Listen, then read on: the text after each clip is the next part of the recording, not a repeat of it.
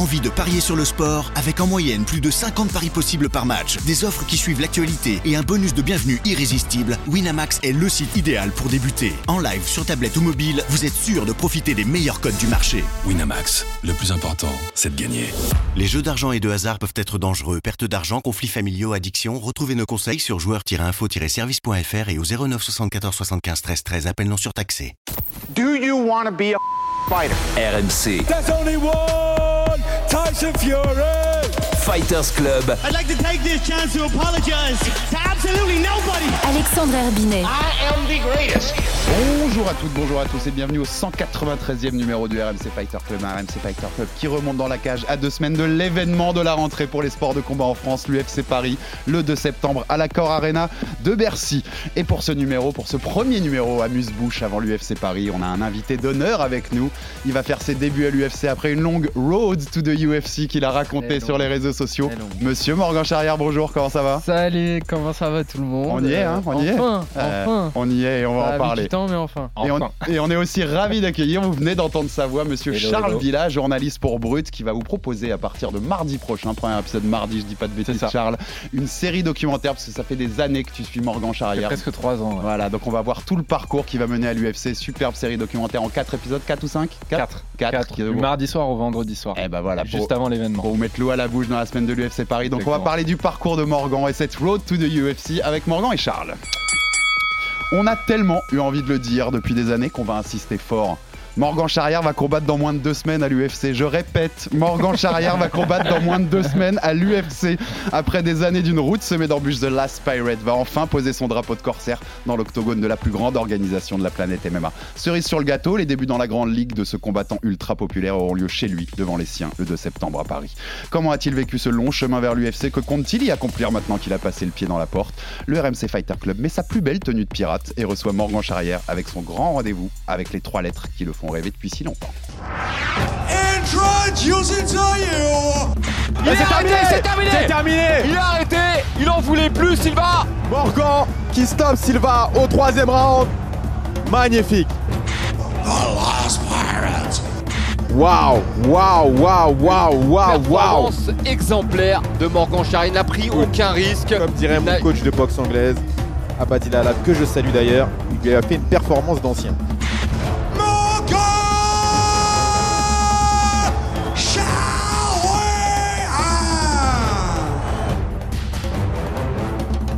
Bon Morgan, euh, déjà on, petite précision parce que c'est une première qu'on fait aujourd'hui. On est aussi avec Sacha, Sacha Alix de la chaîne Twitch de RMC Sport. Salut Sacha. Bonjour. Euh, qui sera avec nous. On va essayer de le faire régulièrement désormais dans le Fighter Club, qui va nous en fait nous proposer. On est en live sur la chaîne Twitch RMC Sport maintenant. Et il y aura quelques questions du chat. Donc euh, les auditeurs qui nous écoutent via Twitch, vous pourrez poser, vous pouvez poser des questions. Allez-y. Et Sacha en sélectionnera quelques-unes tout au long de l'émission qui va nous poser. Donc voilà, tu vas avoir tes fans qui vont te poser quelques questions, Yes, Morgan. Le chat. Ce que j'ai répété, mon début d'intro, quand je le répète deux fois. Ça- Il y a des fois, tu dois te penser pour y croire. Ça y est, y es. C'est Ouais, bon, dans moins en de deux fait, semaines. euh, je pense que tant que bah, on sera pas la semaine prochaine et que euh, je serai sur le la Fight Week, euh, voilà, la machine euh, UFC, médias, etc. euh, là, je suis encore juste en train de préparer un combat euh, comme je pourrais le préparer au Cage Warrior. Donc, euh, pour l'instant, tant que j'ai pas eu, tu vois, vraiment le pied dedans, je suis pas encore. euh, ah ouais, ça y est, euh, ça y est, j'y suis. A- je sais que ça arrive, mais euh, Il faut voir la salle, il faut Il voir faut- le public, c'est les ça, il lettres. faut Les- rentrer dans la cage Il avec faut l'adversaire. c'est ouais. ça, il faut voir, il faut euh, pour croire, faut voir. Et euh, le Morgan Charrière, le jour où il a reçu le- la confirmation, l'officialisation après ton dernier combat euh, Yes. au Cage Warrior fin juillet, que c'était bon, tu y serais le 2 septembre après. Il s'est passé quoi dans ta tête? Raconte-nous là, les, les 15 Euh. premières secondes quand tu as réalisé, mais en fait j'y serai le 2 septembre, je suis. à Bah, en, en fait, c'est un, un soulagement, mais waouh, incommensurable. Je sais pas comment pouvoir expliquer cette sensation. euh. C'est genre un poids qui s'est enlevé de moi, genre waouh. Ah, Mais ça y est. Tu l'as vu comme un accomplissement ou comme Ouais, le ouais. début de l'aventure? Parce que c'est aussi le début de l'aventure. Bah, les deux, C'est les en deux, fait. ouais. Les deux, c'est genre un premier accomplissement, comme euh, gagner la ceinture du Cage Warrior. C'est genre euh, des gros accomplissements. Et euh, en plus, c'est. C'est-à-dire que je m'y attendais pas euh, à ce moment-là de cette façon.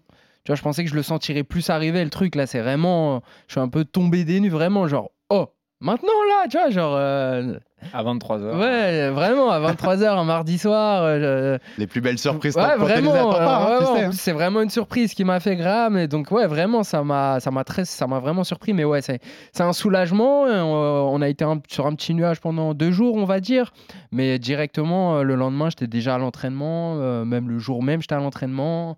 Euh, c'est juste, on était tous heureux, très contents. Euh, j'ai eu du mal à dormir euh, quand il me l'a annoncé, mais, euh, mais après, on s'est refocus tout de suite parce que l'objectif, c'est pas juste de, de signer, c'est c'était d'y entrer. Mm. C'est-à-dire qu'il y a beaucoup de gens qui pensent que j'ai réalisé mon rêve de rentrer à l'UFC. Pour moi, c'était pas un rêve, hein, c'était vraiment un objectif. Mm. juste Ouais, que je suis soulagé d'avoir atteint mon objectif. Parce que pour moi, quand on parle de rêve, c'est des choses inatteignables. Moi, je me mets plus des objectifs ambitieux. Puis comme on disait, c'est le début d'une aventure. C'est pas la fin, c'est la fin d'une première partie. et c'est le dé- Exactement. C'est le, début de la deuxième partie. Euh, Charles, je voulais te donner la parole aussi. Toi qui, qui l'as suivi, on l'a répété pendant plusieurs années. Donc tu as connu. Morgan, on l'a reçu plusieurs fois dans le podcast, donc on va pas refaire toute la carrière. Vous avez Non. plein d'épisodes pour, pour l'avoir. Et puis il y aura ta série. Euh, on sait qu'il y a une époque, t'étais pas loin. Puis il y a eu ces deux défaites contre Vucenic, Paul Hughes, qui ont, qui ont un peu mis voilà, un- une embûche sur la route. Euh, Il y a un moment, tu l'as senti baisser les bras, Charles, ou pas du tout, depuis toutes ces années que tu côtoies Morgan? Il y a eu des moments où tu l'as senti down par rapport à cet objectif? Ouais, très clairement, après le fight contre Hughes, euh, ça, a été, ça a été très, très, très, très dur. Et même, je pense pour toute l'équipe, ça a été le moment le plus dur. Parce que la, la défaite contre Vucenic, donc quand il perd sa, sa ceinture, moi j'ai commencé à le suivre à ce moment-là. Mm. Vraiment, il venait d'être champion. La ceinture du Cage Warrior. Voilà. ouais. Et même au début, j'avais l'impression de lui porter la poisse, que le doc lui portait la poisse, parce qu'il il enchaîne les deux défaites d'affilée. Mais la, la, la, la grosse défaite, et en plus, moi j'étais sur place pour euh, Hughes, c'était euh, c'était très dur parce que le combat était incroyable. Mm. Et, euh, et tu sentais qu'il avait vraiment besoin de cette victoire. Et moi, j'étais dans la vestiaire et euh, en plus, il s'est fracturé le plancher orbital. Et c'est là où, où j'ai vraiment pu percevoir du- le mieux possible à quel point c'était difficile comme, euh, comme sport. Et je savais qu'il allait rentrer dans une phase très sombre et qu'il fallait le cœur d'un champion pour, pour en revenir. Que euh, voilà. J'adore toujours de t'avoir, Morgan, parce que tu es Mm. toujours honnête. C'est toujours des belles émissions avec toi, parce que Ouais. tu parles avec le cœur. J'essaye. Il y, a- il y a eu des moments où Ah tu t'es dit, euh, j'y arriverai peut-être pas en fait. Ouais, enfin, ouais. Mm. Je sais pas si c'est. euh, ouais.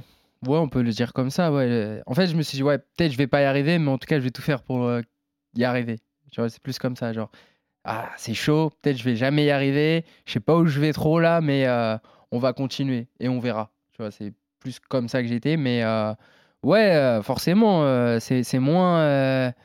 Vois, c'est moins la, la prairie euh, qui brille au bout, que tu Mhm. vois, où tu y es presque. Là, c'est plus, je voyais des marécages et derrière une prairie. C'était vraiment euh, Et tu beaucoup t'es. de choses à faire, quoi. Excuse-moi, mais tu t'es imaginé une, euh, une carrière où tu irais pas à l'UFC Ça t'est traversé l'esprit Tu vois, il y avait des moments où tu te disais, bah, en fait, je pourrais peut-être Oui, faire ma carrière oui. autrement. Oui, bien sûr, mais je me le suis imaginé euh, même euh, avant, euh, quand j'étais champion, etc. euh, je me suis toujours dit, il faut toujours un, un plan B déjà.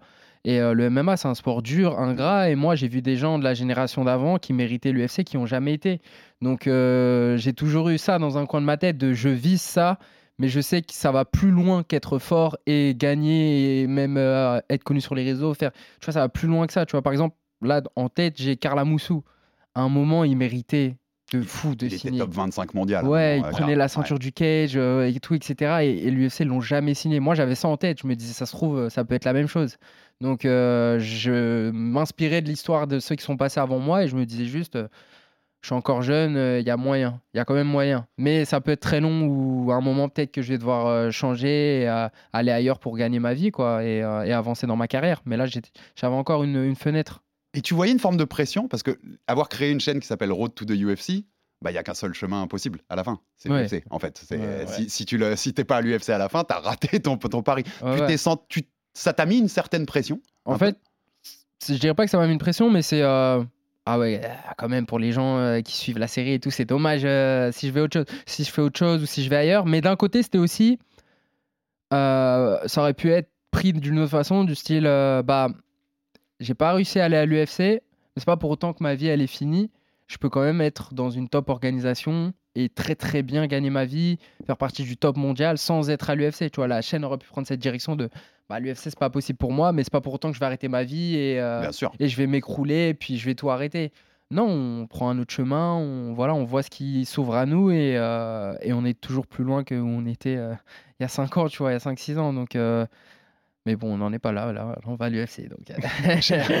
Charles, t- pour ta série, tu m'arrêtes, je dis pas de bêtises, mais tu as interrogé aussi, tu as suivi Morgan des années, mais tu as aussi interrogé beaucoup de gens autour de Morgan. Ouais, c'est proche. Euh, tu... Moi, j'ai eu l'impression, quand, je vais être honnête, quand on a eu l'annonce officielle, Ouais. c'était une sorte de soulagement. J'ai eu l'impression. Tu vois, je vais parler pour le MMA français, on s'est dit, bon, ça y est, ça c'est fait. Parce que euh, ça, on l'attend depuis des années et il fallait que ça se fasse un jour. Et ça, c'est fait. Tu sens au- qu'autour de Morgan, il y avait ça. tous, non? Ouais, mais il y y y a ce Ah bah oui. autour de Morgan. Ça aurait été une hérésie qu'il soit pas l'UFC. Mais bien sûr, chez ses proches. Bon, alors, pour le dire. euh, moi, j'ai interviewé les très très proches et, euh, et donc forcément, bah, eux, ils en entendent parler depuis, euh, depuis très très longtemps de l'UFC, parce que c'est- l'objectif principal de Morgan. Et toute sa vie est, est organisée autour de ça, quand même. Littéralement toute sa vie, chaque journée de sa vie est or- organisée autour de, de cet objectif. Donc je pense que les gens le découvriront un peu plus dans la série parce que les très proches ont vécu ça au plus près. Et, et c'est tellement de, de, de sacrifices de vivre avec quelqu'un qui a cet objectif-là que c'est intéressant de voir aussi à quel point ça impacte son, son entourage Ouais. et toute sa vie autour. Donc, euh, ouais, il y a eu un gros, gros soulagement. Et euh, voilà, il y a deux, trois personnes qui ont des anecdotes très, très drôles euh, à ce sujet-là. Ah, les enflures. Donc, et on, décou- on découvrira tout ça Ouais. dans ton film. En plus, tu vois qu'il y a. Il y avait une attente globale. hein. Tu sais que c'est pas que le MMA français. Je pense que tu l'as, tu l'as vu passer, mais UFC Roster Watch, tu sais le compte, Ouais, le ouais, compte ouais, qui, voilà, le Bien compte qui répertorie les entrées et les arrivées. Ils ont aussi fait une base de données de tous les combattants à l'UFC. Et tu as vu qu'à côté de ton nom, il y a le drapeau français, il y a le drapeau pirate. Bien sûr, bien Donc sûr. tu vois qu'il y avait- c'est, Ouais, global. Il y a un mouvement. Il y a beaucoup Non, de gens qui attendaient Morgan à l'UFC. Bien sûr, même aux États-Unis, euh, j'ai reçu des messages en DM de, de gens, on va dire, connus dans le MMA, même des commentaires sur mes posts de tu vois, John Kavanagh, euh, Jimmy Manua, etc. Tu vois, des, des mecs euh, voilà, dans le MMA qui sont, qui sont en place. Et euh, je me suis dit, ah ouais, quand même, hein, putain, il y, en a qui- il y en a pas mal qui attendaient. euh. puis t'en as qui sont très mécontents que je signe aussi à côté, mais ça fait partie du jeu et moi, je- j'adore, ce- j'ai adoré ce moment-là, en tout cas. Vraiment adoré. Et Et, surtout euh, qu'il n'y a pas beaucoup, en vrai, il n'y a pas beaucoup de combattants qui font autant de bruit que, que Morgan sur les réseaux sociaux euh, dans le monde. Tu vois, donc c'est, je pense que c'est aussi pour ça, c'est que tu as cette notoriété-là. Ouais, ouais. euh, moi, j'ai vu très vite, très tôt, en Angleterre, quand le cage fait, enfin, c'est la plus grosse star du cage en réalité en termes de reach sur les réseaux sociaux. de très loin, c'est lui qui fait les, les plus gros scores.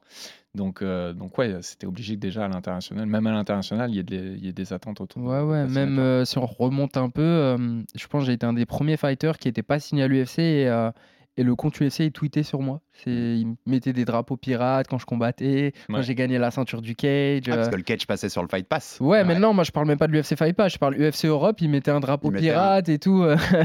Donc euh, ouais, ouais, c'était. euh, Mais d'un côté, c'est aussi, je sais que c'est un jeu aussi des community managers, tu vois, je suis pas dupe. Je sais que c'est pas Dana, d'ailleurs, son téléphone qui avait un drapeau pirate. Mais quand même, euh, c'est quand même une Ça victoire. quelque chose, C'est ça, tu vois. Bien sûr, c'est quand même les gens, c'est l'aéropage autour de l'UFC qui, qui reconnaît un, un Mm. peu- un peu qui t'es aussi. Donc, Ouais. euh, dans, c'est quand même formidable là-dessus. Il y a un peu d'eau qui a coulé sous les ponts, mais c'était il y a un an. Tu l'as vécu comment quand même? Le premier UFC Paris, en sachant que t'étais pas là. C'était ton Bah, objectif depuis des années. Ça pique fort. Allez, J'ai sensible. il rigole. il rigole. il y a, il y a prescription, on est un an posé- après. il m'a posé la question. J'ai boudé dans mon coin, tranquille. Tu vois, j'ai vraiment, j'ai, j'ai fait un déni. Tu vois, Ouais. j'ai fait comme si cette UFC il a jamais existé. Tu l'as pas regardé? Je l'ai pas regardé, j'y suis pas allé. J'étais au concert de Booba d'ailleurs. Ça, c'est fait. Qu'est- Qu'est-ce qui s'est passé au concert de Booba Euh, Ça Euh, s'est bien passé? Ouais, bah il y a eu une petite bagarre et tout, mais. Il euh, était tendu, quoi, ce soir-là. Ouais, mais. Tu vois, c'est le karma qui t'a rattrapé. Tu voulais pas aller à la bagarre, la bagarre est venue à toi ce soir-là. Mais oui, il y a eu un déni. Ouais, ouais, ouais. Bah, En fait, euh, bah, trois quarts de ma carrière, elle avait été bâtie sur le fait qu'au premier UFC Paris, j'y serais. Mm. Euh, en enchaînant les bonnes victoires, en étant champion et en, en faisant les- le bon bruit sur les réseaux et tout. Comme par hasard, quand l'UFC, enfin, le MMA devient légal et que l'UFC y vienne, c'est ma pire période de toute ma life, tu vois. Ouais. C'est genre, ouais, mais là, vous pouviez pas venir euh, un an avant ou attendre, euh, tu vois. Donc, ouais, je l'ai assez mal vécu. En plus, ah, ah, c'était ouf, hein. L'ambiance, euh, Non, mais oui, c'est un événement inoubliable. je pense que ça m'aurait mis au fond du trou, donc j'ai préféré pas, pas regarder, pas suivre et vivre ma vie, quoi. Surtout Ouais. qu'à ce moment-là, j'étais blessé, je pouvais rien faire, donc Ouais, travailler la frustration, ça, ouais. le travail qui travaille, j'aurais des fois trop dur. frustré, en fait. Sacha, est-ce que tu as une première question de, de notre chat de nos, nos auditeurs sur Ouais. Twitch? Je sais pas jamais comment on dit pour Twitch, je dis Viewer. auditeur, mais Alors, viewer. personne chez RMC ne sait le dire, mais c'est viewer. hein. Il y a des mecs qui ont tenté Twitchos. Si tu veux, on a, on a, on a Oh, merde. 70 ans, qu'est-ce que tu veux que je fasse. J'en ai, j'en ai mis deux de côté. C'est Nlako qui dit Comment est-ce que tu penses appréhender le combat? Parce que ça fait longtemps que t'as pas combattu en France, justement. Oh, euh, j'ai l'habitude des grands rendez-vous, en fait. Euh, même si j'ai pas combattu en France depuis euh, très longtemps, je me suis retrouvé dans des salles où tu sens une ambiance très, très, très pesante. Et c'est quelque chose à, vivre. Enfin, c'est dur à expliquer, mais j'ai fait énormément de combats où faut des couilles pour y aller, tu vois, concrètement. Genre, donc là, c'est presque facile de combattre à Paris avec un public derrière moi. On parle quand même, je pense, de 80% de la salle qui devrait être pour moi. Euh, inversement, contre euh, d'autres endroits où je suis allé où c'était 80% de la salle contre moi. Euh, contre un mec archi chaud. Enfin, voilà, tu vois. De- là, là, moi, je suis trop content. euh, attends, je combats en France à l'UFC. Il y a ma famille dans la salle, mes amis. trois quarts du MMA français qui m'a pas vu combattre depuis très très très longtemps. Des gens ils m'ont découvert sur internet et tout, mais ils m'ont jamais vu combattre. Là, euh, je signe à l'UFC, je vais combattre. euh, non, non, moi je suis content, il n'y a pas de pression, c'est que du bonus maintenant. Et euh, dans cette continuité, il y a une autre question de, de Purito, mais j'aimerais aussi l'avis de Charles dessus. Dit est-ce que tu penses que tu pourrais être la plus grosse ferveur de la soirée finalement? Parce qu'il y a des gens qui attendaient ça depuis longtemps. On sait que tu as une grosse communauté, un gros reach, comme l'a dit Charles. Est-ce que ça peut créer vraiment un, un tremblement Je fais une parenthèse, mais moi je pense que ce sera le cas. C'était une de mes questions. Je pense Ouais, qu'on sera ouais. pas loin de la plus Laissons grosse ovation de la Marwan, soirée. Moi, je vais ouais. donner un, un petit avis là-dessus. ouais. Bah, euh, en fait, euh, je préfère rien m'imaginer, moi, de mon côté, parce que euh, on sait jamais. Tu vois, je, je fais mon entrée, c'est pas ce que je m'attendais, ça peut me sortir du combat. Donc, je m'imagine rien et je vais juste profiter du moment, mais je pense qu'il y aura du bruit. Voilà. Oui, de, de Moi, vrai- de moi- vrai- moi, pour la petite anecdote, donc j'étais au combat contre Hughes et euh, clairement c'était c'est Graham qui l'a dit, donc qui est le président du Cage, qui lui a dit dans les vestiaires après la défaite, j'ai jamais vu un- une ambiance pareille euh, au Cage Warrior et c'est un des plus beaux combats de, l'histoire de l'organisation. Euh, en plus, bah, les, moi j'ai un peu, j'ai suivi euh, dans plusieurs combats les ultras de, de- de Morgan, donc un groupe assez, euh, assez motivé pour le soutenir. C'est vrai qu'ils mettent, à chaque fois, ils mettent une ambiance assez dingue. Là, je pense qu'ils seront beaucoup plus nombreux parce que c'est en France.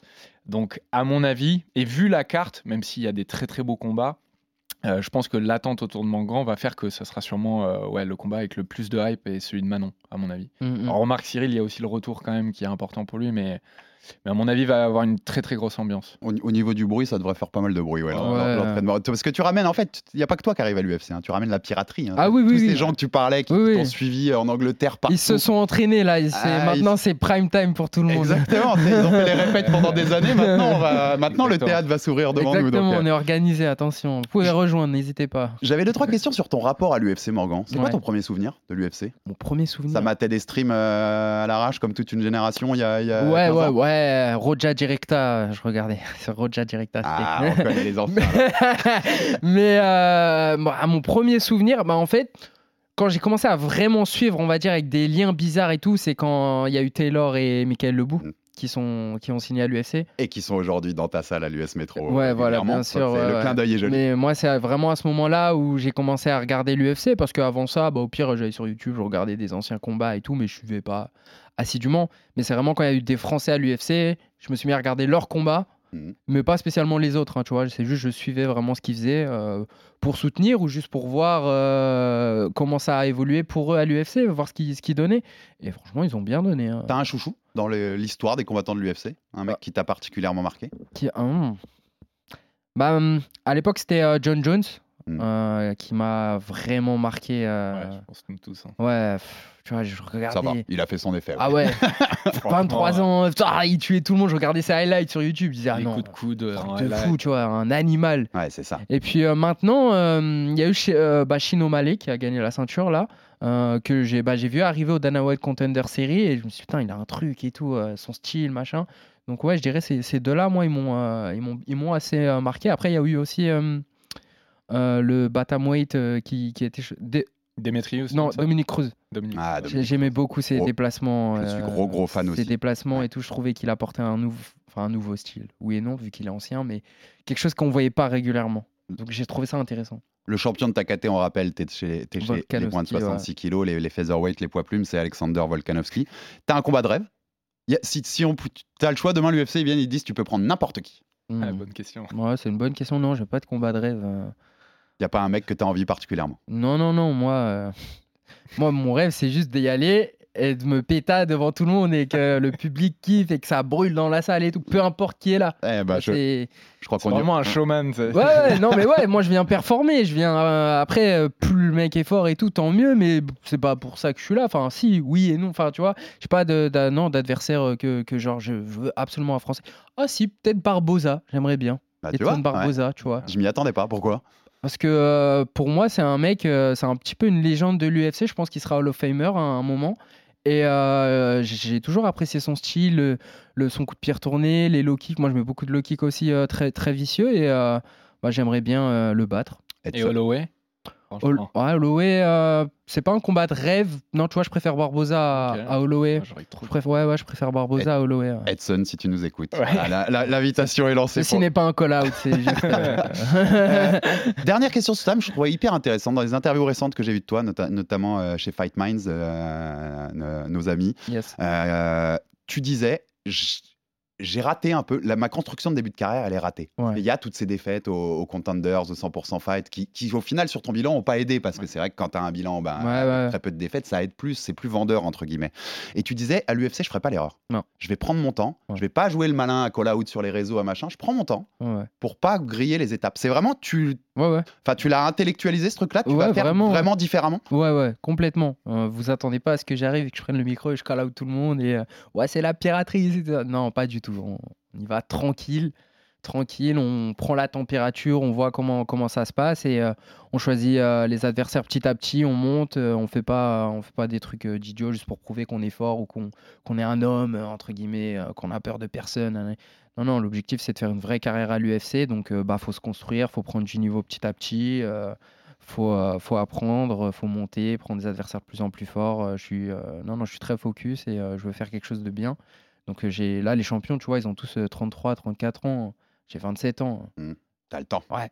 Je, peux- je pense que je peux me construire pendant 3 ans avant de partir euh, sur un gros rush. Donc, donc, donc si, je demande à, si je te demande le top 15, tu le vises dans combien de temps? Le Morgan d'il y a 3 ans m'aurait peut-être dit je vais tous les brûler et c'est bientôt. Et là, le Morgan d'aujourd'hui, il me répond quoi? Le top 15, ouais, je sais pas, 2-3 ans, top 15. Tranquille. Tranquille. On prend le temps. Ouais, tranquille. On fait le premier contrat, on bat des mecs euh, qui sont euh, largement à ma portée, on, on renégocie le contrat, je commence à gagner vraiment de l'argent, je peux investir sur moi-même, Mhm. je peux avoir une meilleure vie. euh, Des meilleurs camps. des meilleurs camps, Ouais. euh, des, beaucoup de gens autour de moi. euh, voilà, faire les trucs intelligemment, un vrai sport business à l'américaine, payer des, des- des gens à la pointe du sport, faire des trucs à la pointe du sport, faire des training camps à d'autres endroits, tourner avec les meilleurs du monde. ça se construit tout ça. Donc j'ai raté au début, je vais pas rater une deuxième fois. Il faut, faut prendre en compte les erreurs qu'on a fait, faut pas avancer tête baissée. Donc ouais, à ce côté-là, je suis très très très focus et euh, je ferai très attention à tout. Et après, il n'y a pas que moi, je te parle de mon entourage aussi. hein. Ça va me permettre juste de te brancher Charles parce que j'y venais aussi pour ça là-dessus. C'est que quand tu as mis les premiers teasers de ta série, Ouais. on a vu les premières images que tu avais de Morgan. Ouais. Et je t'en ai parlé, tu sais qu'on s'en est parlé en off. Je t'ai dit, j'ai halluciné parce que je croyais voir un gamin en fait. Même visuellement, visuellement, on voyait. Alors, c'est pas il y a tant de temps que ça. Non, c'est pas si longtemps. Donc, tu. Et là, le discours que vient de nous avoir Morgan par rapport à il y a quelques années, il est très mature, très mature dans ton approche de, La de cette aventure à l'UFC. Tu as vu évoluer l'homme au-delà du, au-delà du combattant. Est-ce que tu peux me dire comment a évolué l'homme sur je, ces trois je vais quatre pas dernières dire années parce que c'est un, c'est un gros combattant. Je vais pas dire j'ai vu un gamin se transformer en homme. Ah mais... si, si, tu peux le dire. Mais si, c'était un peu ça, le- la, maturité qui- qu'il a pris, notamment avec la défaite. En fait, ce que, ce que j'ai très vite voulu raconter euh, quand j'ai vu les défaites, c'était pas tant l'histoire d'un euh, de Road to UFC ou autre, c'était plus euh, c'est quoi être un champion? Donc c'est à la fois se relever de, de ces Mhm. défaites-là, mais c'est de, de- de faire grandir sa carrière. Et c'est vrai que c'était en plus au début.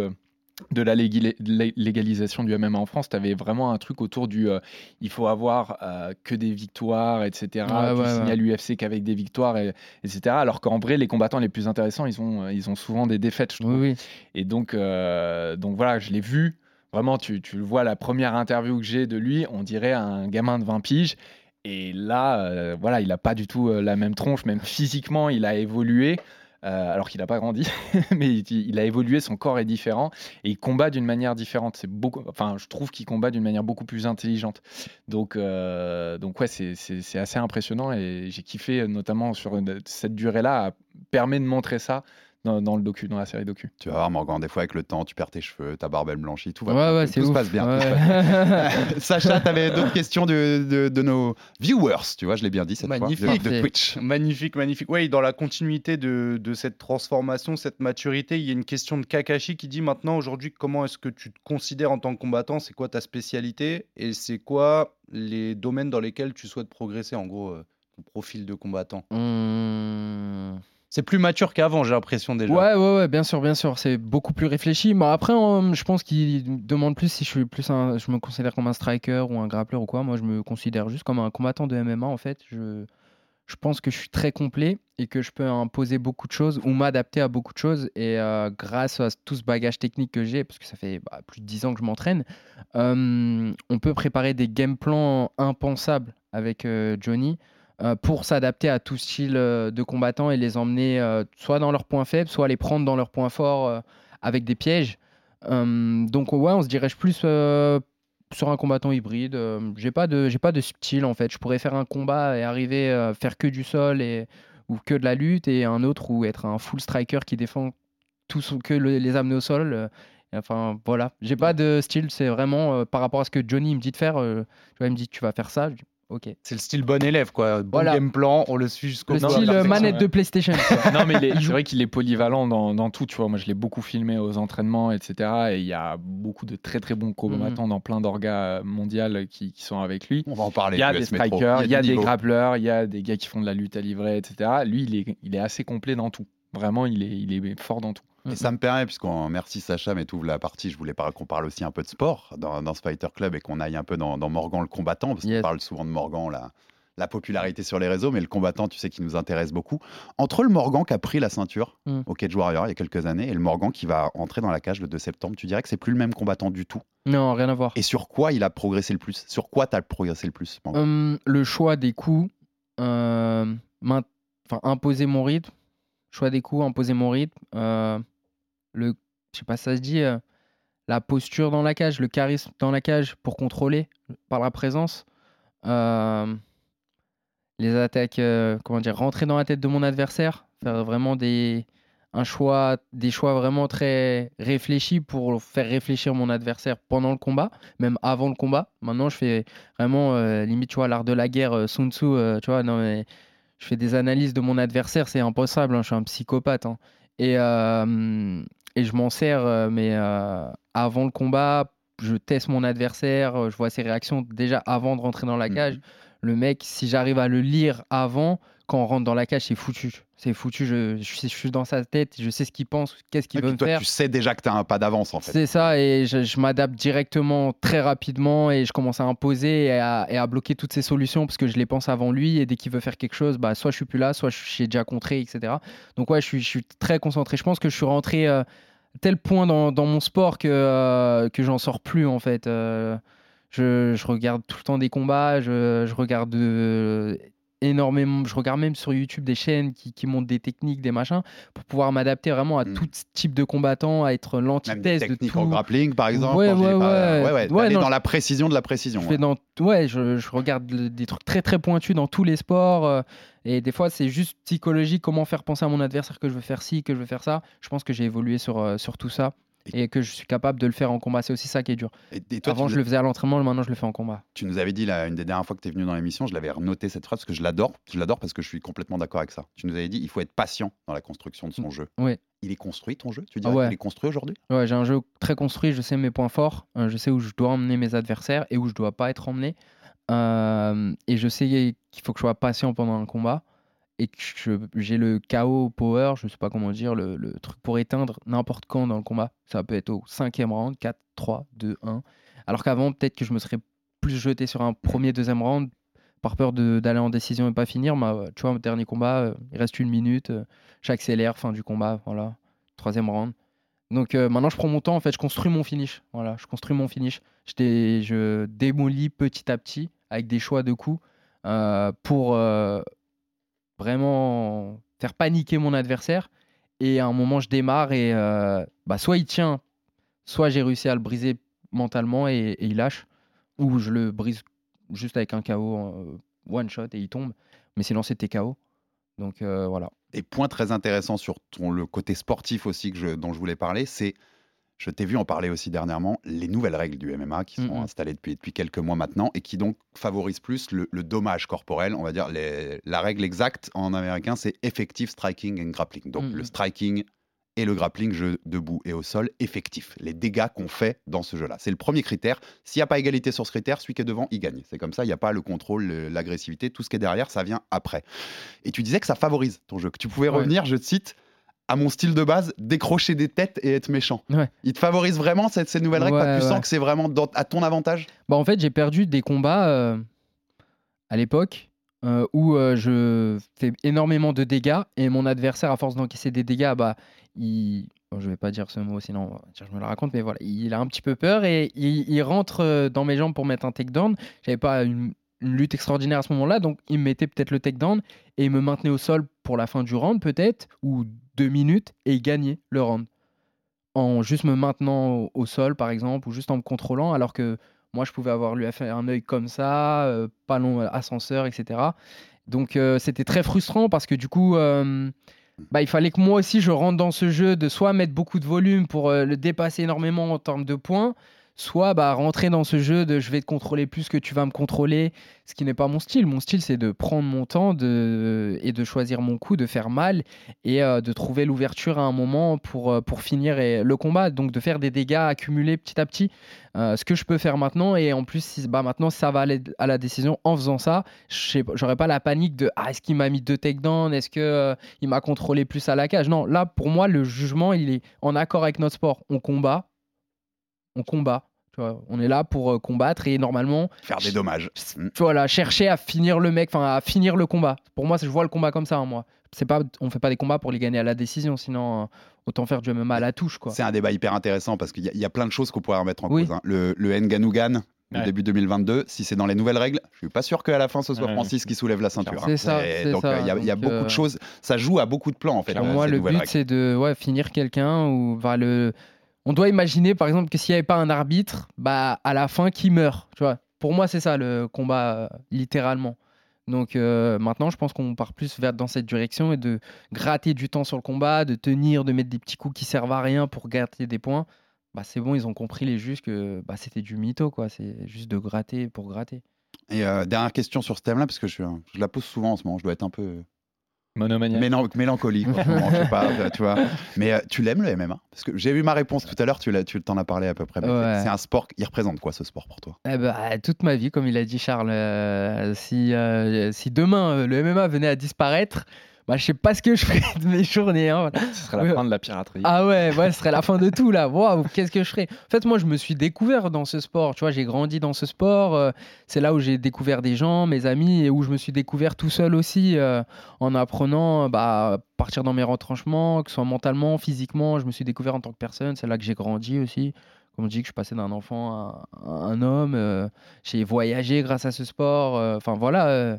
Ouais, ouais, c'est vraiment ma vie. euh, et c'est pour ça que je voulais la partager sur YouTube, etc. C'est que moi, je trouvais ça ouf et que t'es même pas obligé d'être pro pour que ça change ta vie. Tu peux juste être loisir et aller t'entraîner un petit peu et, euh, et tu vas t'ouvrir des nouvelles portes euh, comme ça. Charles, tu confirmes, toi qui l'as beaucoup Ah suivi, bah, c'est sa vie à ouais, ouais. 100%, à Non, mais c'est- 1000%. C'est- Il y a peu de. Je crois que je, l'ai- je te l'avais dit en interview, on en avait Mm. parlé, mais. euh, Parce que j'ai en fait j'ai filmé beaucoup de combattants quand même euh, dans plein de milieux différents et j'ai vu très peu de fighters avec une telle éthique de travail et qui sacrifient autant. Mm. Après je pense que les, les catégories de poids dans lesquelles euh, les combattants de son gabarit sont sont ultra ultra Par- compétitives. parmi et- les plus denses du monde. Ouais, parce que c'est les catégories, pour expliquer aux auditeurs qui n'ont pas suivi, on le répète souvent ici.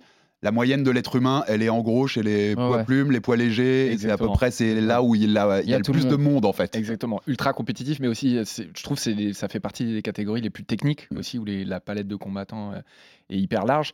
Et, euh, et j'ai pas vu beaucoup de, de- de fighters qui bossaient autant. Les, les fighters pro bossent- on, on sacrifie tout dans leur vie, mais dans ceux que j'ai filmés, je crois que Morgan, c'est celui qui m'a le plus euh, bluffé de ce côté-là. Vraiment, le sacrifice est, est Mhm. tellement énorme que parfois, euh, voilà, tu vois, moi je l'ai vu dans la défaite, j'étais là dans les vestiaires, et vraiment c'est, euh, et puis maintenant on est un peu potes, donc c'est hyper dur de voir quelqu'un dans la défaite en sachant tous les sacrifices Ouais. qu'il y a à côté. Vraiment, Ouais. c'est euh, un des trucs les, les plus difficiles. C'est marrant parce que tu vois, je fais, je fais des reportages dans des endroits assez chauds, mais euh, c'est un moment qui m'a beaucoup touché, c'était le vestiaire avec Hughes. Hum, L'émotion. Ouais.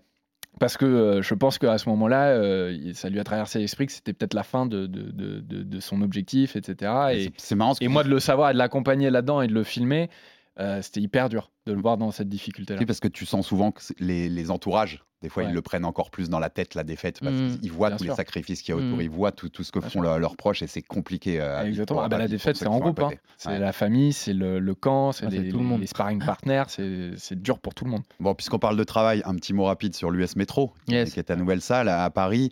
Euh, c'est quoi ces line-up à l'US Métro là? Il y a des photos d'entraînement. Euh, alors, ça Ah, c'est renvoie violent, hein. du Mansour Barnaoui, Ouais. du Taylor Lapillus. Azael Adjou. J'ai vu passer Azael. du Hazel, du Amin Ayoub, j'ai vu passer de temps en temps. C'est quoi cette salle? Raconte-nous les séances euh, avec un monde comme ça euh, sur le tapis là. La piraterie, drapeau pirate, c'est ça la, la- la- la salle. Non, euh, c'est. euh, bah, ça part du fait que euh, Johnny. euh, Frachet, donc, ton Johnny. Frachet, exactement, mon coach, euh, mon head coach. euh, il, il a toujours voulu être euh, head coach et on va dire gérant de sa propre salle pour avoir la- les mains libres pour faire ce qu'il veut. Euh, c'est un coach très pointu qui s'intéresse énormément. Bon, déjà, il a voyagé partout dans le monde, il s'est entraîné partout dans le monde, dans toutes les plus grandes teams, avec tous les plus grands combattants UFC, là, actuellement, qui sont dans, dans les top 5 et tout. Johnny s'entraîne avec eux avant. Mm. Normal. Il a leur contact, euh, il parle en DM et tout. Et euh, ouais, vraiment. Ouais. Et, euh, et du coup, bah, Johnny, c'est hyper intéressant ce qu'il propose et tout, mais il a jamais pu développer son potentiel de coach. Et là, il a, eu cette opportunité euh, avec l'US Metro, qui est de base euh, le côté associatif, si je ne me trompe pas, de la RATP.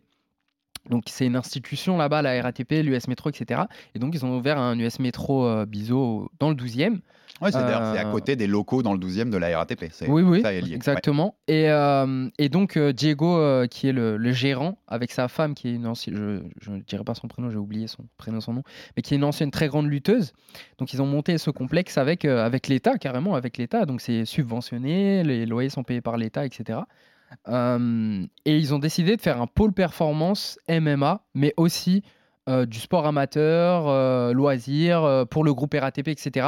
Mais voilà, de 10h à midi, il y a des pros et il y a vraiment un objectif de, de pousser la partie pro à, mais à, un niveau de performance de malade. On a tout sur place, ils voient tellement loin, même pour les amateurs, pour, pour développer le club à l'intérieur. C'est très très poussé et toutes les, et toutes les étudiées pour qu'on monte tous au plus haut niveau. Il n'y a pas que moi qui, qui Mm. vais performer là. On- Là, moi, je pense que trois quarts des gens qui sont là-bas, s'ils écoutent bien, ils suivent Johnny, ils font les entraînements, ça, ça va devenir une très très grosse team. Et, euh, et j'ai rarement vu une cohésion pareille, même en termes d'équipe, etc. On s'entraide tous et euh, c'est vraiment ouf. Genre, ça fait vraiment du bien. C'est vrai que les photos, Ça fait du bien. tu les regardes, tu Pas dis, beaucoup y d'ego, il y a lui, ouais. il y a lui, il y a Non, lui aussi, ouais, il y a pas d'ego, il n'y a pas d'ego. Si Johnny Ouais. dit ouais, fais ça pour qu'il puisse t'en mettre plein la tête, bon, on le fait, tu vois. Pour euh, que bah, euh, dans deux semaines, un tel gagne. Et On sera tous très contents. Et comment ça travaille avec eux? Enfin, tu... Il y a des petits sparring qui s'organisent. Ah Dévoile-nous oui. rien, parce que le sparring reste le sparring, mais il y a des. Ah non, non, il y le.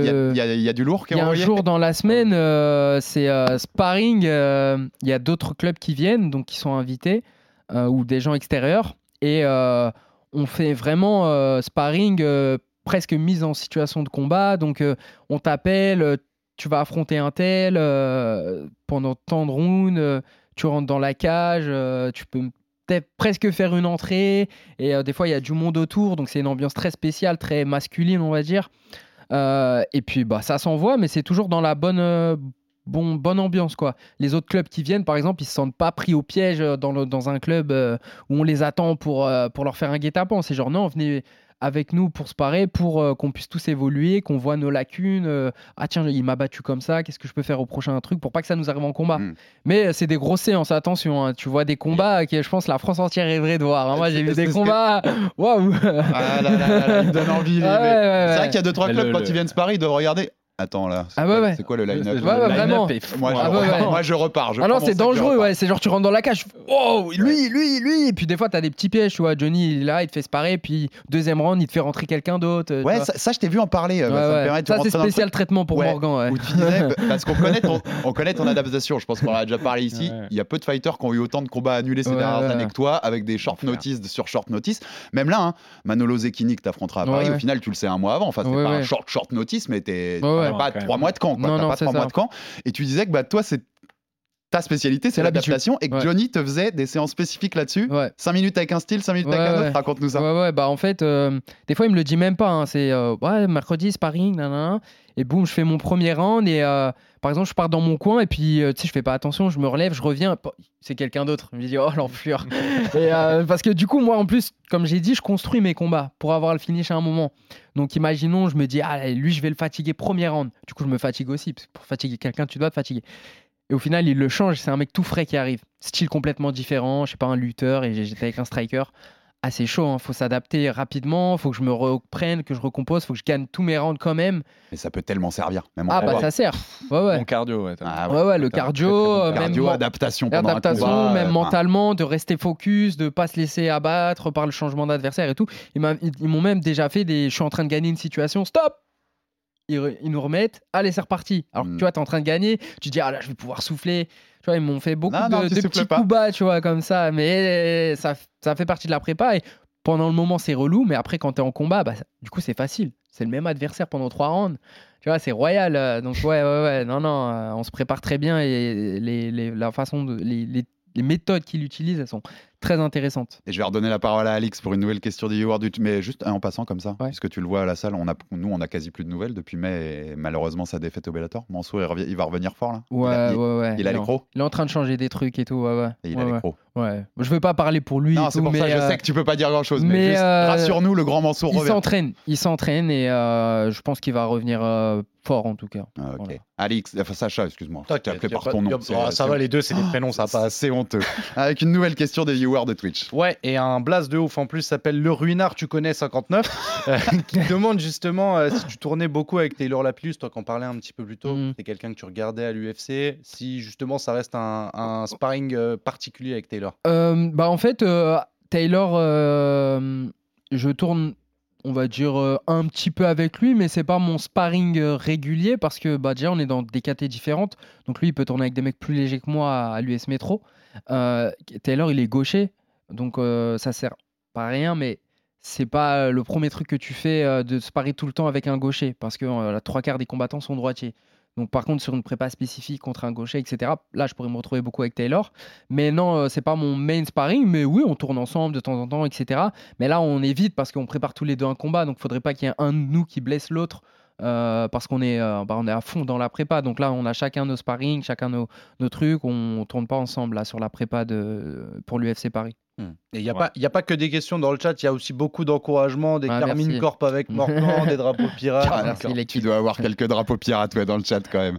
Tu nous avais parlé aussi, Morgan, je voulais, voulais te parler de ça. Tu, on avait fait un super épisode euh, avec toi au moment, au moment de Daniel Bazan, juste après la victoire, où tu nous racontais comment tu avais aussi vécu cette période où, Mm. où sur un- bah, tu as été très populaire très tôt, contrairement. Tu as été plus populaire, enfin populaire avant que le MMA n'explose en France. Ouais. Et tu avais mangé une vague de haters, une vague de, de messages très négatifs et que ça t'avait touché. Tu nous avais Mhm. raconté très, très sincèrement combien ça t'avait touché. Tu sais là que tu rentres dans un monde où bah, quand Cyril Gann il se fait battre par John Jones en deux minutes, il prend une- un feu comme euh, on n'a jamais vu dans le MMA. Il prend des insultes personnelles, des choses. Voilà, au-delà des critiques qu'on a pu faire nous ici, on a critiqué son combat Mhm. sportivement, mais il a pris des trucs dans la tête que je, même à mon pire ennemi, je, je voudrais pas que ça Ouais, lui arrive. Ouais, ouais. T'as conscience que ça peut te revenir, tu vois, cette période que tu as vécu des, Ouais, ouais. des critiques et que si jamais il y a une contre-performance à l'UFC, il y a plus d'un mec qui vont se faire un malin plaisir d'aller taquiner le, The Last Pirate sur sa défaite à l'UFC. Ouais, tu le vis, ça? euh, Ouais, je sais que tu imagines pas la défaite, mais non, toi, non. mais t'as conscience que tu Oui. arrives dans un monde où les haters te rateront pas une nouvelle fois Oui, mais, mais à ce niveau-là, je suis, je suis blindé maintenant. Ouais, c'est ce que ouais. j'allais dire, t'es plus blindé. C'est-à-dire que, bah, tu vois, ce que Cyril l'a vécu, je l'ai vécu avant lui. Et euh, voilà, euh, ouais, dommage, tu vois. Dommage, les gars, de faire ça. Mais euh, ça fait, Ça te passera au-dessus. ça fait partie du jeu aussi. Ouais, c'est bon, c'est genre, euh, si ça les amuse ou genre, si eux, ils trouvent euh, quelque chose de positif de, de redescendre les gens, enfin, de descendre les gens plus bas qu'ils le sont déjà, parce qu'on se descend tout seul déjà, comme des grands, parce qu'on est des athlètes et on n'aime pas trop perdre et être dans ces situations, ça nous fait déjà beaucoup de mal tout seul. Si eux, ça leur fait du bien de déverser leur haine, je pense que c'est plus une question de. Je pense c'est plus des gens qui sont très frustrés dans leur vie et qui n'ont qui pas réussi à atteindre leurs rêves ou leurs objectifs et qui voient des gens essayer des trucs et qui ratent Et du coup, ça les conforte dans l'idée de rien essayer, de rien faire et de rester des rateurs, enfin des, des losers, on dirait en anglais. Exactement. Et Et, tu restes ton euh, canapé et tu critiques. Voilà, et euh, donc ils se disent, ah bah, toi, dans leur... des rateurs. Ouais. Ça aurait fait un peu anglais. Mais du coup, dans leur tête, ils se disent, ouais, non, non, enfin, ouais, non, bah, il a raté, il a perdu et tout. Mais bon, ça vient de gens qui n'ont jamais rien fait, rien essayé, qui sont juste bons qu'à critiquer. Ou parce que dès que tu essayes quelque chose, euh, ça change tout. hein.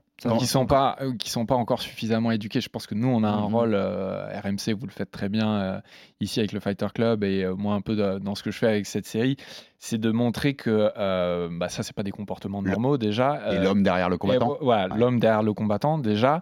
Et qu'ensuite, c'est pas un sport anodin. Tu vois, c'est pas un sport où tu as perdu le dimanche, le dimanche d'après. Tu vois, tu rejoues. Il y a un match retour.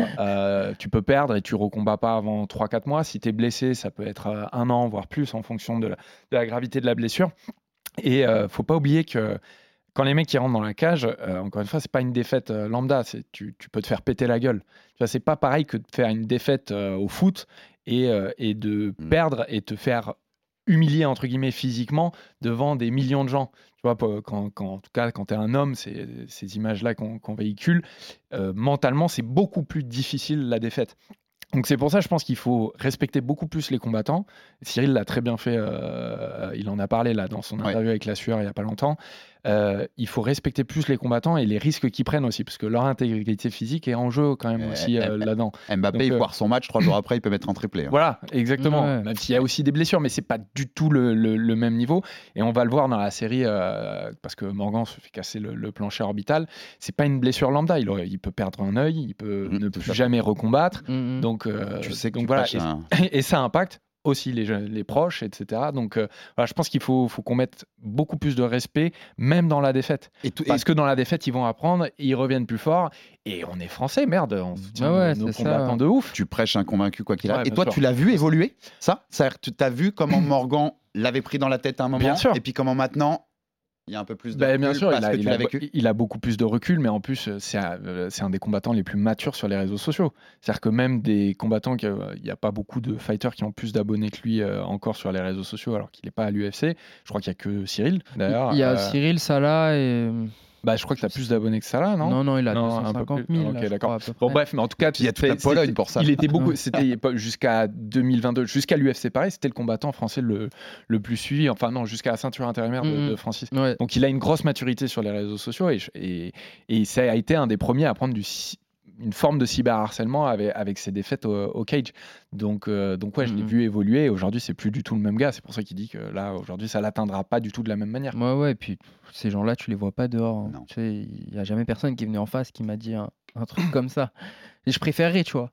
Non, mais vraiment, c'est même pas. Je, la- je Non, le, que ce soit, je le taperai même non, pas, mais tu que vois. ce soit honnête dans ouais, la. c'est genre, euh, ah, ok, tu penses ça, et comme ça, bah pourquoi, tu vois? Comme ça, on peut euh, échanger pour comprendre le fond du truc.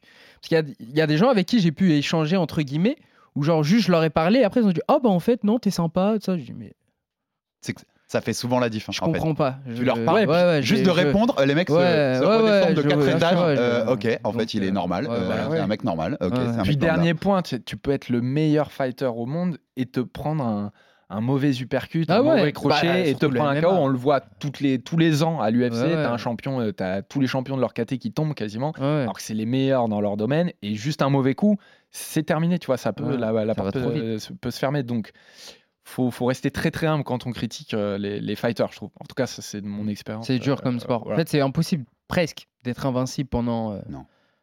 Je ne sais pas combien de temps. C'est trop rare. Il y a trop d'idéologie sur le parcours parfait où tu vas battre tout le monde et tu finis ta carrière champion UFC. Khabib- J'ai l'impression que tout le monde imagine ça euh, à un moment en France, genre. euh, ils veulent tous un combattant super invaincu, enfin qui va rester invaincu Mm. tout le temps, qui va battre tout le monde, qui va prendre la ceinture et qui va prendre sa retraite. C'est compliqué hein, maintenant, surtout maintenant. Quand tu arrives à très haut niveau, là, tout le monde est fort, tout le monde Mais- faire. C'est. Khabib et tout, c'est des ovnis. C'est ce que j'allais tu dire. vois, John et- Jones ou Khabib, c'est pas des, ça peut pas être des points de comparaison. hein. Mais non, juste des non, ovnis non, en fait. tu peux pas comparer euh, tous les, Khabib tous combattants euh, à, à trois, deux combattants. Tu vois, Mm. C'est même pas une comparaison à- avec beaucoup de combattants. Ouais, ça tient pas ça contre un top 5 ou je sais pas quoi. Bien sûr. Ah, ça va plus loin que ça, le, le MMA. Et puis, il y a plus à apprécier en regardant le sport pour ce que, pour ce que c'est. Deux personnes qui viennent s'affronter et qui essayent de, de voir qui est le meilleur dans la cage à ce moment-là T. Puis bah, il y en a un qui perd, il y en a un qui gagne. Voilà, ça fait partie du sport. Et bah, après, il y a un autre combat, la carrière continue. Et euh, c'est pas un combat qui détermine euh, ce que tu vas faire après dans, par la suite. Mais après, c'est un sport jeune, c'est aussi le temps que le public s'éduque, etc. Exactement. ouais. qu'on ait des champions français, qu'on qu'on voit vraiment le niveau français, que, que le public euh, voilà, commence à comprendre plus comment ça fonctionne, même s'intéresse un peu plus, ou voit plus de choses des fighters. Il faut aussi que les fighters ils communiquent, ils éduquent eux-mêmes euh, les gens qui les regardent pour que ça avance du bon côté. Mais je pense que ça va le faire, tu vois. Ça va le faire, ça va C'est un prendre travail du global temps. comme C'est ça, de pense, ça tout le avance dans monde. le bon sens. Ouais, ouais, tu vois. Je pense qu'il y a une majorité de gens qui supportent quand même. C'est juste que ceux qui supportent pas ou qui sont euh, négatifs font beaucoup de bruit. Ouais, toujours. C'est ça. Et quelques petites dernières questions avant, avant de conclure l'émission. C'est passionnant, je pourrais rester des heures à parler avec Morgan, c'est clair, et avec, avec toi Charles aussi. Euh, déjà, quand est-ce que tu est-ce que tu as fait trois combats dans les sept derniers mois, sept derniers mois et demi, si je dis pas de bêtises Alors Ouais. on sait qu'il y avait aussi cette volonté deux justement annulations. de plaire à l'UFC, enfin voilà, de, se montrer à l'UFC, de, de, Ouais. de finir bien le, de finir des combats pour pouvoir euh, te présenter à l'UFC et, qui- t'accueille en tout cas pour, pour cette UFC Paris 2. Euh, on recevra la semaine prochaine euh, Guillaume Pelletier euh, dans Yes. un Fighter Club, donc on reviendra avec lui. C'est pour ça que j'ai pas insisté dans cette émission Mhm. sur comment t'as signé aussi avec un co-management avec Graham Boylan, donc le patron du Cage Warrior. Déjà, tu, tu penses que c'était essentiel? T'aurais pas été à l'UFC s'il n'y avait pas eu l'intervention de Graham?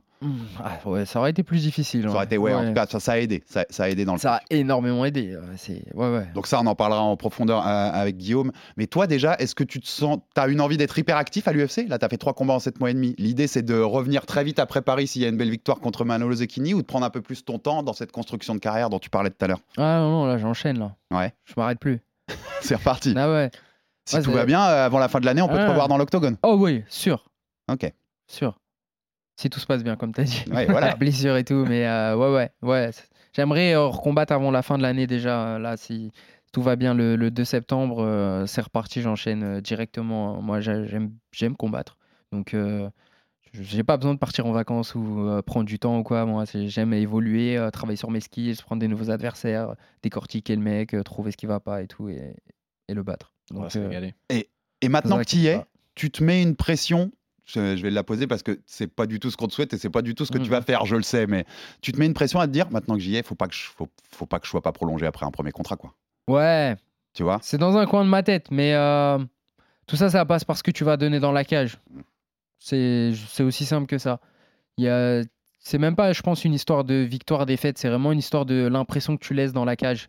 Si euh, l'impression que tu laisses, elle est euh, incroyable et c'est genre waouh, on a, on a un mec là qui fait le show. C'est, c'est, vraiment ça va loin. Il est très très fort. euh, même s'il perd, waouh, le combat de fou qu'il nous a donné, Fight of the Night ou même pas Fight of the Night, euh, mais voilà, euh, combat que tout le monde à la fin est genre, waouh, voilà, ils vont pas te sortir de l'UFC. Donc c'est ça passe par la perf dans la cage. Moi, je suis plus concentré sur ça, de comment je fais pour que le jour J, je sois à mon plein potentiel et que j'arrive à délivrer ce que j'ai en tête. Tu lui fais quoi, Cet Italien qui a affronté plusieurs Français d'ailleurs. Euh, je Tu- venge les Français. je fais ça à Zikini. Avant la limite Ouais, avant On la limite. C'est toujours, bon toujours mon objectif. Toujours mon objectif, c'est avant la limite. Mais euh, je me fixe. C'est-à-dire que je me dis, je veux le finir avant, mais si ça se passe pas, c'est pas grave. C'est-à-dire que je vais pas forcer et prendre des risques et euh, me re- retrouver par exemple avec un œil cassé ou une perte de combat parce que j'ai forcé le finish et que c'était pas le moment ou tout simplement il est trop fort pour être fini. Tu as des adversaires qui sont presque infinissables. Euh, bah, j'en fais partie. Il faut, faut m'éteindre pour, euh, pour euh, me battre comme ça, tu vois, vraiment pour m'arrêter. Tu vas pas me soumettre et tu vas pas me... ça va être difficile de me déconnecter. Donc je vais être toujours là. C'est prendre un risque d'essayer de me finir parce que tu ouvres le jeu. Donc euh, bah, mon objectif c'est de pousser, pousser et de chercher à avoir le finish, de, de le briser. Mais euh, si ça vient pas, bah, de gagner la décision, ça me convient aussi. hein. Une victoire, c'est une victoire. Toujours, on prend, surtout à l'UFC. euh, Voilà. Petite dernière question, Sacha, est-ce que tu as une dernière question de nos viewers de Twitch? Ouais, la dernière question, ce sera pour euh, Grixo. Il se projette déjà, il est hypé, il veut être là et il veut savoir si tu as déjà choisi ta musique d'entrée pour Bercy. Ouais, mais fr- franchement, même si je l'ai choisi, je vais pas la dire. hein. je vais pas niquer la surprise, les gars. Voyons, voyons, voyons. Mais elle est choisie, elle est- Ouais, une surprise. plus cool, En tout cas, elle est sélectionnée. Non, pas encore. Non, non, moi, je. On sait jamais, une petite sortie là d'un son euh, sur les deux semaines euh, qui passe bien. euh. Quel mytho. C'est un message aux artistes, balancez des trucs à Morgan. là, Sortez un truc lourd, il y a moyen de passer à Bercy. là. Balancez toutes vos prods. De ouf. non, non, j'ai une liste. J'ai une liste. Ouais, euh, ça, une petite révélation. tu vois. J'ai une liste dans mes notes parce que j'écoute beaucoup de musique. Et euh, tac, dès qu'il y a une musique, je me dis oh, tu vois, soit elle me fait ressentir un truc, soit les paroles elles connectent avec des trucs que j'ai vécu ou qui veut, qui- ou un message que je veux faire passer. Bam, je note dans ma liste, ma liste de musique d'entrée. Elle est longue. hein. Et du coup, bah quand je dois la choisir, je fais Mais là, là, quand même, par rapport à d'habitude, il c'est le public français. Ouais, tu peux un peu plus jouer là-dessus. exactement. Donc, euh, je- Ouais, donc le grand, sou- le grand sourire est là. On en, on en dira pas plus. C'est- mais c'est pour ça que c'est encore plus dur de choisir, tu vois. Je veux pas décevoir, mais d'un côté, il Ah faut que je m'amuse moi aussi. Puis c'est un euh, show, voilà. faut garder un peu de surprise. Exactement. Rendez-vous le, le 2 septembre à l'Accor Arena ou, à la, ou devant RMC Sport si vous pouvez pas être dans la salle pour observer tout ça. Dernière question, Charles aussi. Toi, on sait que voilà, euh, dans ton métier à Brut, tu as fait beaucoup de, de séries comme ça sur le long terme, Ouais. avec, avec des, des sujets que tu, tu vas sur la profondeur. Il a un côté particulier, Morgan. C'est un personnage attachant, tu dirais, parmi toutes les rencontres que tu as fait, il a, il a une place à part Ouais, a dans ton cœur? c'est un vrai bon gars. Et ça, euh, en vrai, euh, c'est des vrais bons gars, il y en a pas tant tant que ça. Donc, euh, moi, j'ai jamais eu. En fait, ça a été un plaisir de A à Z. Et pourtant, sur trois ans, tu vois, il pourrait y avoir des emmerdes. et, euh, on aurait pu euh, Ouais, pas ouais, s'entendre vrai. ou autre. Mhm. Ça a toujours été simple de tourner avec lui, même avec ses proches, qui sont aussi des gens très gentils. Donc, euh, ça a été un plaisir. Et c'est un vrai. Ouais, c'est moi ce que je garde de cette série, c'est que c'est un vrai bon gars et un vrai champion. Et je pense que c'est partagé parce que quand tout à l'heure j'ai dit à Morgan que tu étais là, il n'était pas au courant et il avait eu un grand sourire. Il, Ah ouais. était, il était content que tu Je sois pensais à toi il y a 10 minutes sur la moto, tu vois, avant d'arriver. Ouais, ouais, ah, je vais appeler Charles, tiens, voir si, comment il est en galère sur la, sur Sur, la, fin du montage. Je on est je vais- dessus. Je on vais est retrouver des vieux couples comme ça. C'est- beau, c'est beau aussi le. RMC Fighter Club. Et moi, là, là où je voulais te chercher sur la fin, Morgan, dans les interviews que dont je te parlais tout à l'heure, que j'ai vu récemment de toi, j'ai vu deux phrases qui m'ont qui m'ont intéressé parce que je voulais que tu me développes ça. Tu disais, je suis très chiant sur beaucoup de choses. Ouais. Est-ce qu'il est chiant, Morgan Charret Est-ce qu'il est très exigeant, dans, même dans sa, le travail de tous les jours, voilà, avec Ouais, les ouais. proches autour et tout? Qu'est-ce que tu voulais dire par ça? Je suis hyper exigeant. euh, Ça va, Alex? Je suis hyper exigeant, ouais. je- euh, En fait, j'ai pas envie de laisser de place soit au doute, soit à, à ce que. Là, on parle de tous les. On va parler un peu de plusieurs aspects. Donc, on- l'aspect réseaux sociaux ou l'aspect interview, etc. Je veux pas laisser la place au on dit ou, ou sortir ce que je veux dire du contexte. Donc, tout ce que je fais doit être très clair et très carré. Il y, a, il y a des marques avec lesquelles je ne collabore pas parce que j'ai des principes qui, euh, et donc je ne veux pas que mon image soit associée à Mhm. ça, etc. Donc je réfléchis à toutes ces choses-là. Donc des fois, il y a des gens, ils marcellent limite euh, par message pour que je travaille avec eux, pour que ci ou que ça, mais je ne veux pas. Euh, c'est pas parce que je ne t'aime pas, c'est Mhm. parce que ça ne va pas avec mes principes, etc. Euh, ça peut être la même chose sur un montage ou sur des, des phrases, sur des vidéos qu'on a fait, etc. Non, ça me va pas, ça va... c'est pas ce que je veux renvoyer, etc. Il y a là, on- cette exigence. Là, on parle plus de ce côté image, etc., toute cette exigence. Euh, mais ça, ça vient aussi du fait que sur les réseaux sociaux, c'est un- on te pardonne pas les choses maintenant. C'est, on te sort les trucs de ton contexte, t'as pas le droit à l'erreur. Donc moi, j'ai compris ça très vite. J'ai dit, ok, on n'a pas le droit à l'erreur. Et après, sur le côté sportif, euh, je suis, euh, ouais, je suis très très minutieux. Je calibre tout, je fais attention à tout, je regarde tout. Euh, j'ai, l'impression que mes journées sont pas assez longues en fait, et ou que mon corps ne se, Rajoutez-nous deux heures. ouais, ne se régénère pas assez vite. Quand j'étais plus jeune, à un moment, je, je pouvais m'entraîner 3-4 fois dans la journée. Et 7 jours sur 7. Je m'entraînais le dimanche. Mes parents me prenaient pour un fou. hein. Je partais à midi, repas de famille, je prenais mon sac. Tu vas où? À l'entraînement. je m'entraînais 4 heures, 12 heures, 16 heures. Non, mais- tout voir, tout apprendre. Tu vois. Et bah, voilà, là, des- bah, aujourd'hui, fin de l'entraînement. Normalement, je suis en décharge cette semaine. Je fais de la pâte pendant 30 minutes encore. Ah, viens, on travaille ça, on fait ça. Je veux tout voir, tout faire, tout apprendre, euh, être prêt pour tout. Et ça, je, je- je suis un autiste. Voilà, je, je suis un je suis pas étonné parce que j'entends, parce que c'est aussi pour ça que je posais la question. Et tu disais aussi, et ce sera ma dernière, elle est très philosophique, tu disais, dans ma vie, pas seulement dans le sport, très peu de gens ont cru en moi. Ouais. Morgan Charrière, le 2 septembre, c'est une revanche sur la vie aussi? Non, non, c'est juste. euh, je me prouve me- à moi tout seul que j'ai raison. C'est tout. Genre. euh, euh, là, on parle même de. On va plus loin, tu vois. On peut euh, parler un peu de ma famille, etc. Même dans ma famille, il y a des gens qui croyaient pas en moi ou Mhm. tout un tas de choses que j'ai pu essayer de faire. euh, où on n'a jamais euh, dit genre, ouais, bah, soit je vais t'aider, soit ah, c'est bien ce que tu fais, tiens, fais voir, etc. Non, j'ai toujours été un peu tout seul dans mon coin en train de faire mes trucs et très peu de gens derrière moi ou juste qui, même qui appréciaient, tu vois. Des fois, tu as juste besoin de quelqu'un qui dit, ah, c'est bien ce que Mhm. tu essaies de faire et tout. Moi, j'ai toujours été un peu tout seul. euh, personne venait avec moi ou m'encourageait. euh, bah, je suis passé au-dessus de tout ça. du coup, je suis devenu solitaire très vite et, euh, je me suis fait confiance tout seul pendant très longtemps. J'ai beaucoup de mal à donner ma confiance aux gens euh, par rapport à ça et par rapport à ce que les gens m'ont trahi ou des choses comme ça. Donc, Ouais, c'est même pas une revanche sur les gens ou la vie, c'est juste de me prouver à moi-même, tu vois, que j'ai bien fait d'y croire et, que, et de pas écouter les gens. C'est plus ça. Je pense qu'il y a beaucoup de choses qui me sont arrivées dans ma vie ou des défaites que j'ai prises parce que j'ai écouté la voix des gens qui disaient que j'y arriverais pas. Et maintenant, j'écoute plus personne d'autre que moi-même. En tout cas, je te garantis une seule chose, Morgan Charrière, tu ne marcheras pas seul le 2 septembre à la Cor Arena. Il y aura beaucoup de pirates pour te soutenir. Merci beaucoup, Morgan. Et donc, tous rendez-vous le 2 septembre, ce sera sur RMC Sport. On vous prépare plein de contenu dans les deux semaines à venir pour présenter cette UFC Paris. Et vous aurez bien sûr la grande soirée sur RMC Sport, plus les trois derniers combats, le main event notamment et le co-main event, Manon Fioro et Cyril Gann sur RMC Découverte en clair et en gratuit. C'est quand même sympa de vous, de vous proposer ça. Merci Charles Bah, merci euh, pour ta toi. présence dans cette émission et puis donc plein de force pour cette série. Allez découvrir aussi Dans cette laquelle série. vous pourrez retrouver Alexandre aussi. Un petit Yes. passage comme ça. Euh, mardi prochain, le premier épisode qui sera en ligne. Donc cette série sur euh, Morgan Charrière, il l'a suivi depuis des années. Merci Sacha. Euh, une première, mais pas une dernière. On fera revenir les viewers de- du, du Twitch dans le Fighter. Ils ont adoré. Eh bah écoute, Ah c'est bah, parfait. nickel. On posera d'autres questions de- sur tout ça. Abonnez-vous pour rater aucun épisode. Envoyez-nous des pouces bleus, des commentaires de la force, c'est toujours bon. Et à très vite pour un nouvel épisode du RMC Fighter Club. RMC, Fighters Club. Envie de parier sur le sport avec en moyenne plus de 50 paris possibles par match, des offres qui suivent l'actualité et un bonus de bienvenue irrésistible, Winamax est le site idéal pour débuter. En live, sur tablette ou mobile, vous êtes sûr de profiter des meilleurs codes du marché. Winamax, le plus important, c'est de gagner. Les jeux d'argent et de hasard peuvent être dangereux. Perte d'argent, conflits familiaux, addiction. Retrouvez nos conseils sur joueurs-info-service.fr et au 09 74 75 13 13. Appel non surtaxé.